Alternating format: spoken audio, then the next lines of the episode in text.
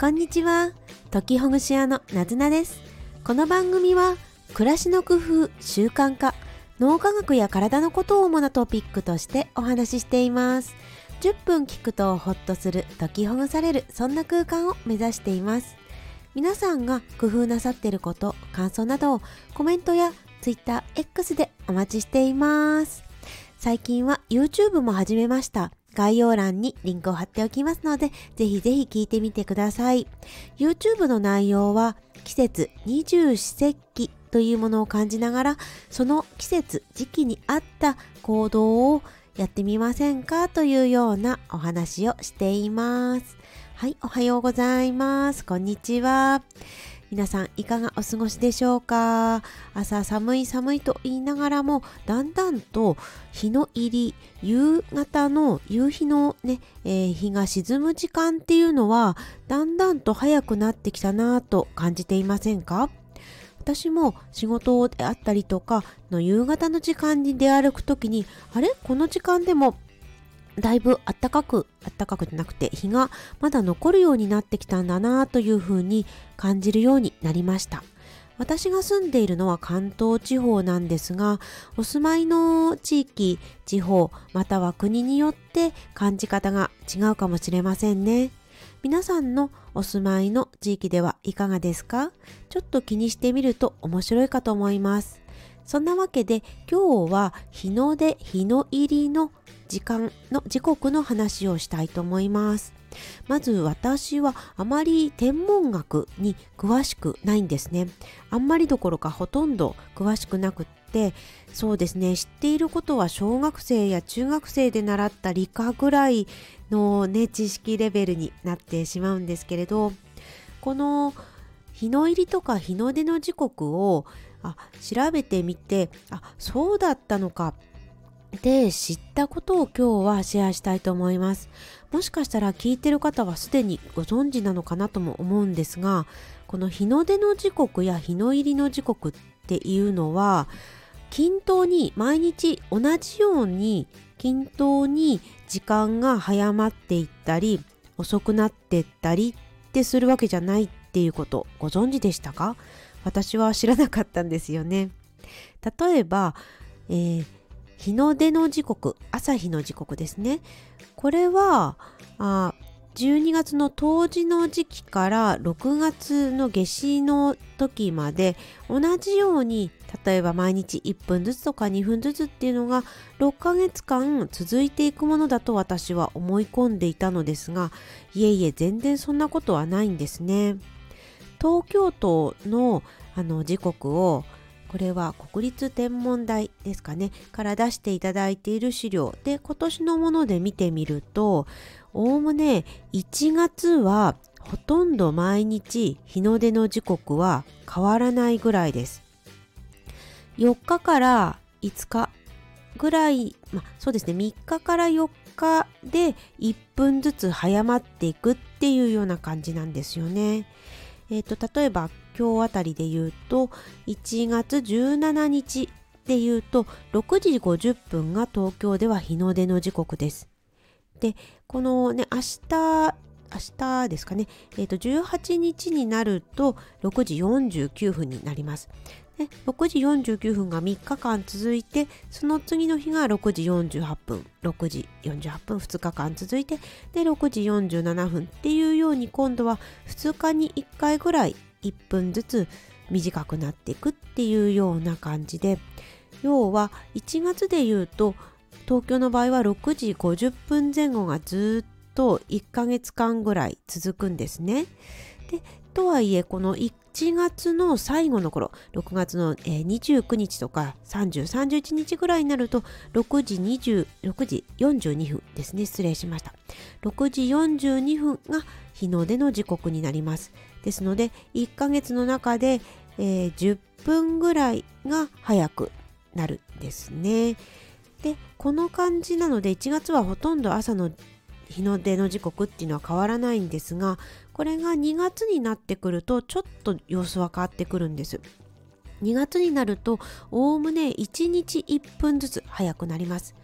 なので2024年2月で言うと2月1日は6時42分が日の出の時刻なんですが今年はウルー年ですので2月29日になると6時12分が日の出の時刻になります。つまり、えー、と30分1日の中で30分早くなるんです。1日1分ずつ早くなるっていう感じですよね。ねこれってだいぶ1月に比べると動きが変わってきた感じがしますよね。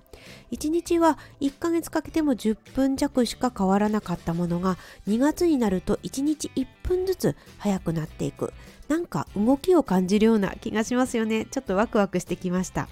そして3月2024年3月東京で見てみると3月は1ヶ月間でえーと40分40分いや違う。50分ですね。50分早くなります。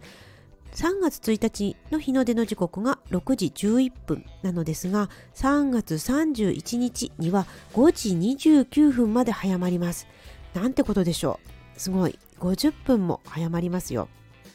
ねえ。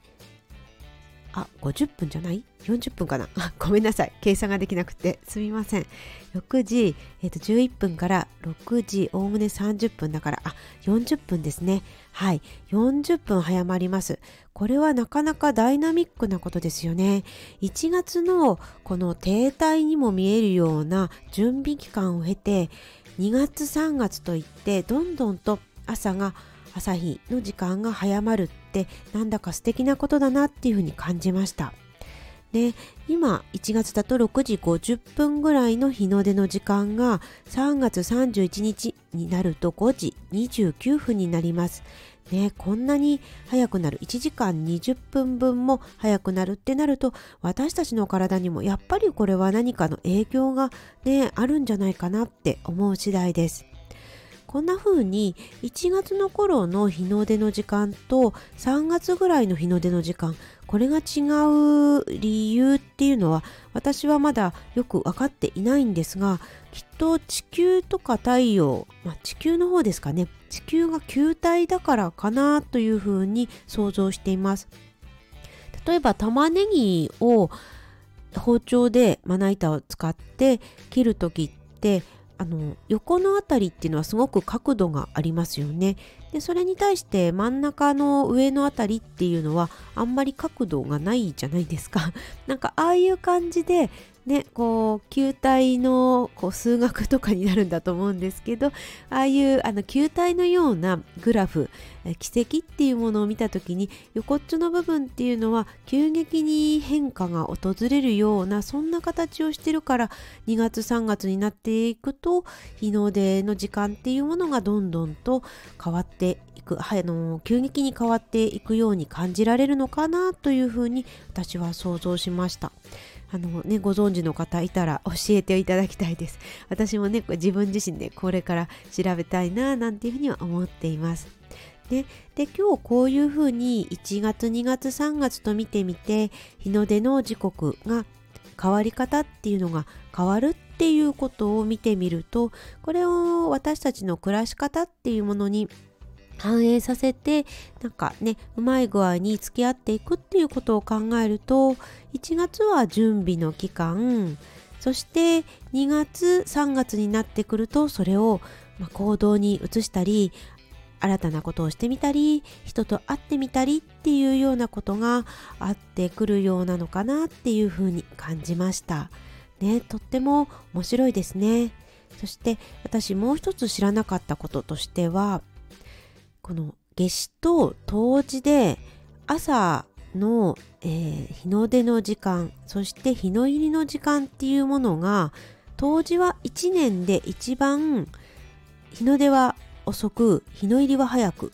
そして夏至は逆に日の出は早く日の入りは遅くだと思い込んでいたんです。でもそうではないんですね。一日の中で一番日の出てる時間が長い時間と短い時間っていうのはその通りででも日の出の時刻が一番遅いのは12月の夏至の頃ではなくって東京で言うとどうやら1月の10日前後が一番日の出が遅い時間なのですね。